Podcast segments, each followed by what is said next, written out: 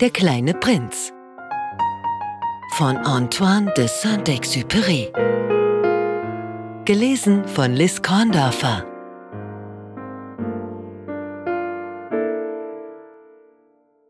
Kapitel 17 Will man geistreich sein, dann kommt es vor, dass man ein bisschen aufschneidet.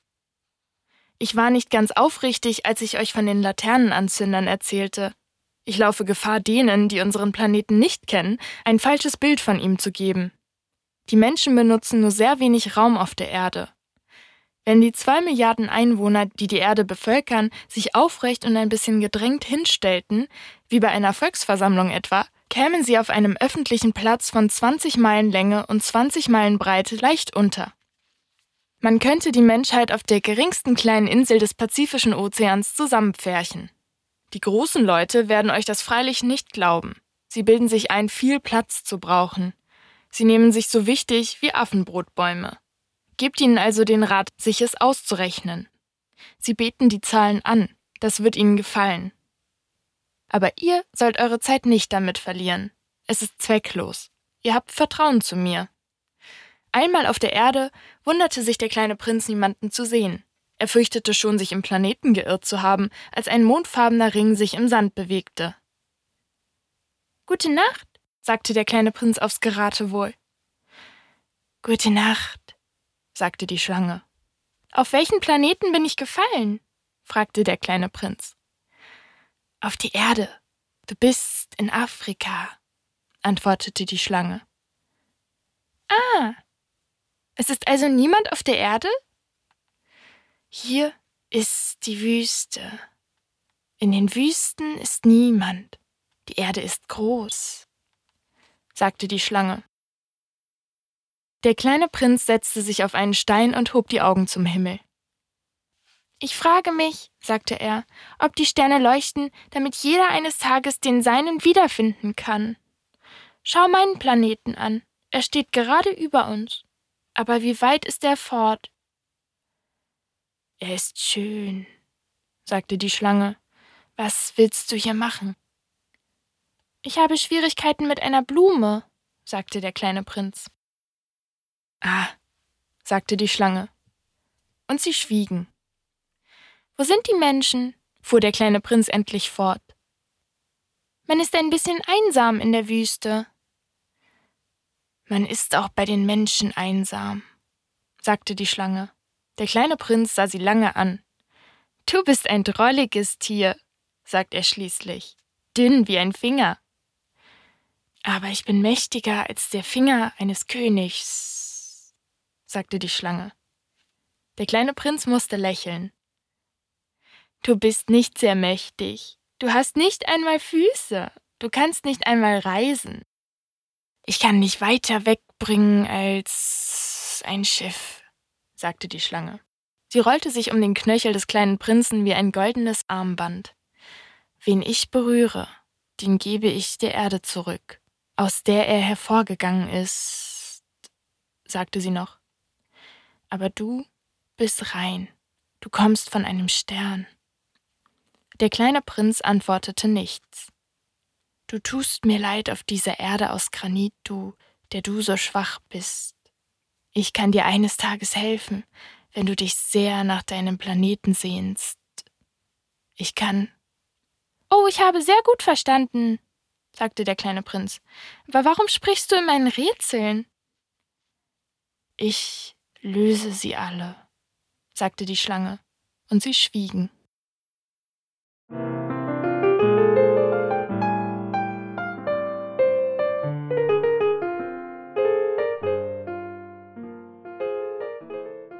Kapitel 18 Der kleine Prinz durchquerte die Wüste und begegnete nur einer Blume mit drei Blütenblättern, einer ganz armseligen Blume. Guten Tag, sagte der kleine Prinz. Guten Tag, sagte die Blume. Wo sind die Menschen? fragte höflich der kleine Prinz. Die Blume hatte eines Tages eine Karawane vorüberziehen sehen. Die Menschen?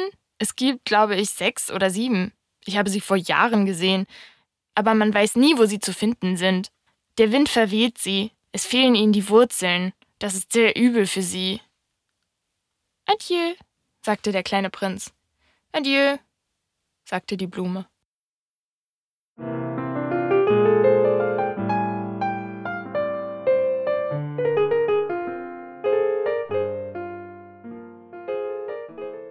Kapitel 19 Der kleine Prinz stieg auf einen hohen Berg.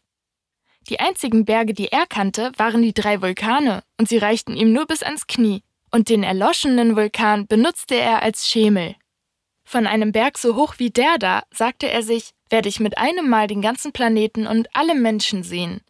Aber er sah nichts als die Nadeln spitzer Felsen.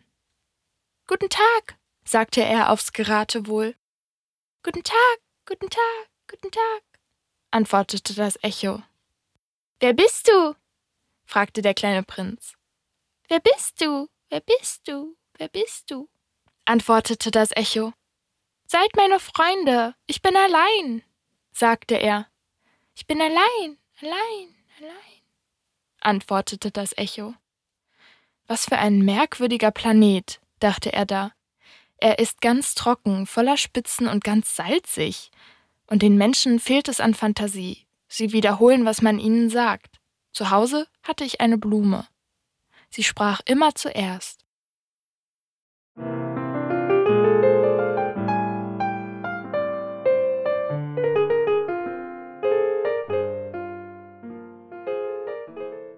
Kapitel 20 aber nachdem der kleine Prinz lange über den Sand, die Felsen und den Schnee gewandert war, geschah es, dass er endlich eine Straße entdeckte.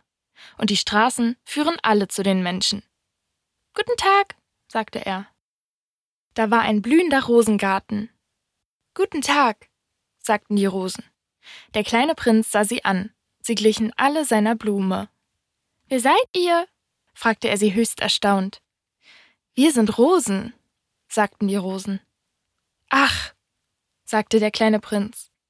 Und er fühlte sich sehr unglücklich. Seine Blume hatte ihm erzählt, dass sie auf der ganzen Welt einzig in ihrer Art sei.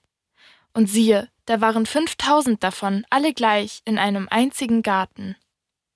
Sie wäre sehr böse, wenn sie das sähe, sagte er sich, sie würde fürchterlich husten und so tun, als stürbe sie, um der Lächerlichkeit zu entgehen. Und ich müsste wohl so tun, als pflegte ich sie, denn sonst ließe sie sich wirklich sterben, um auch mich zu beschämen. Dann sagte er sich noch Ich glaubte, ich sei reich durch eine einzigartige Blume, und ich besitze nur eine gewöhnliche Rose. Sie und meine drei Vulkane, die mir bis ans Knie reichen und von denen einer vielleicht für immer erloschen ist, das macht aus mir keinen sehr großen Prinzen. Und er warf sich ins Gras und weinte.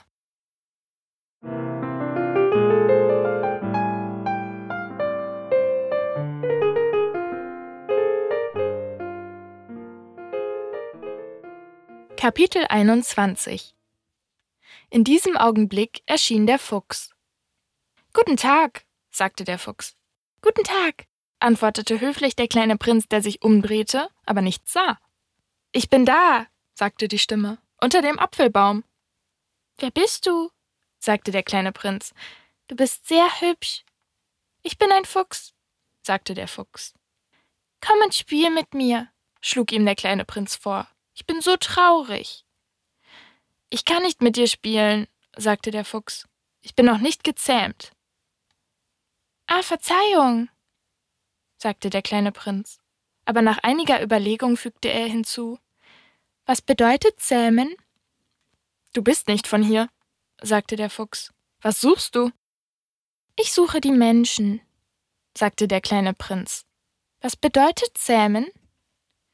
Die Menschen, sagte der Fuchs. Die haben Gewehre und schießen, das ist sehr lästig.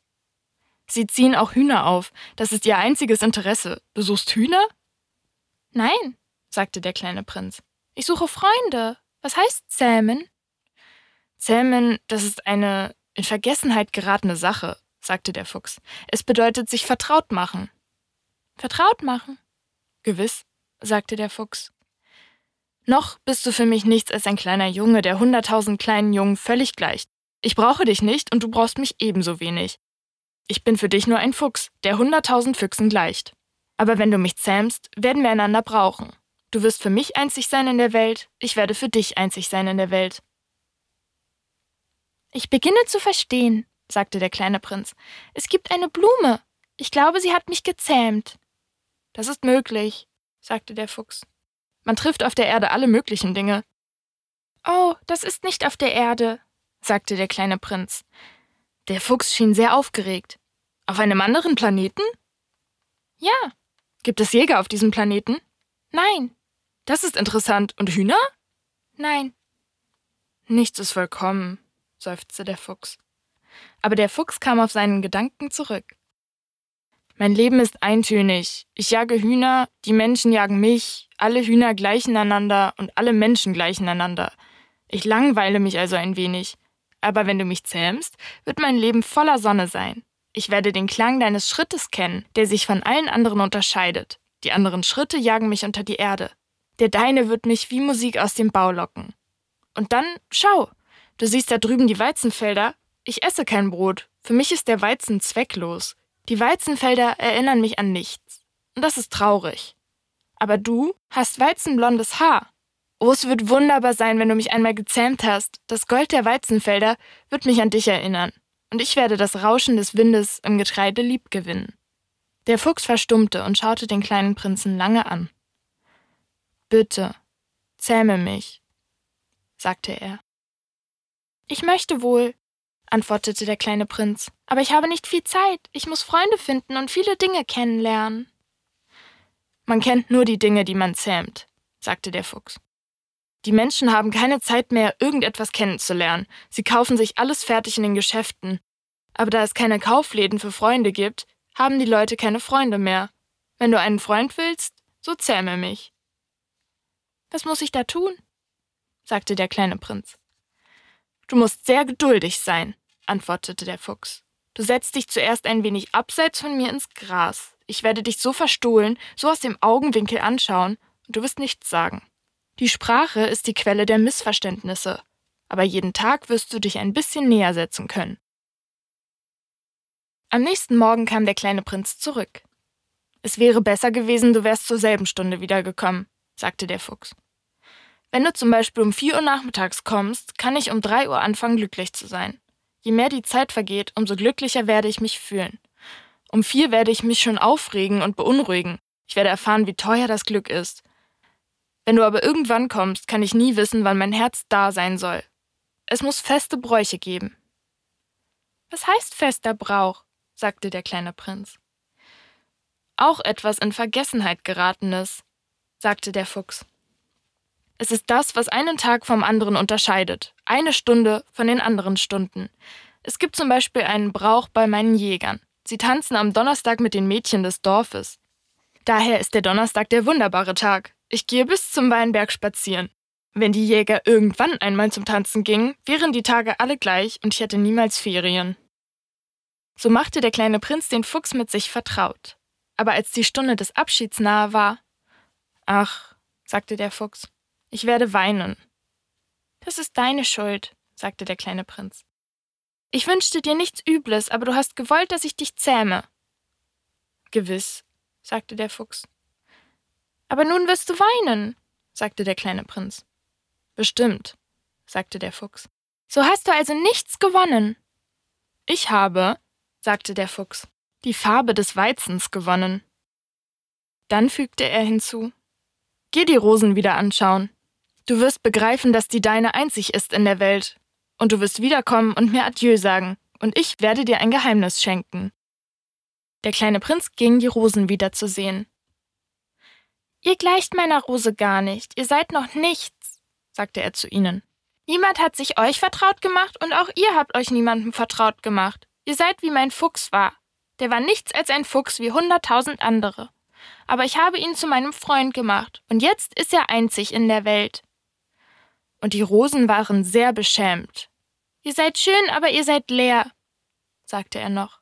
Man kann für euch nicht sterben.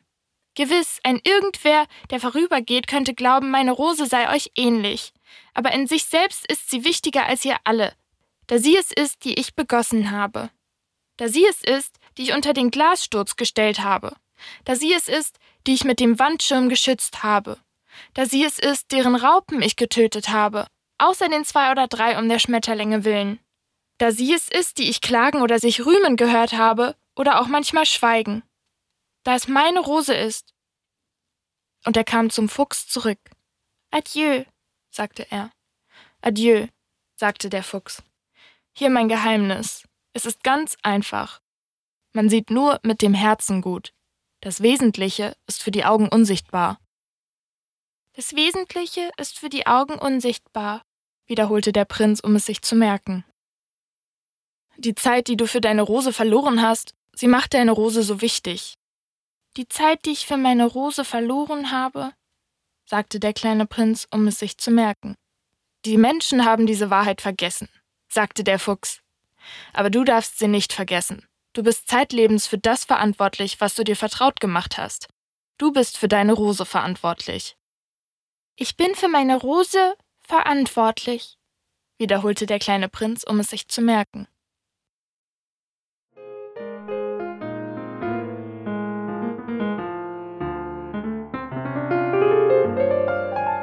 Dieses Hörbuch unterstützt die Initiative Solidarität stimmt. Wir schenken Auszeit zum Hören und sammeln Spenden für einen Notfallfonds für Sprecherinnen und Sprecher.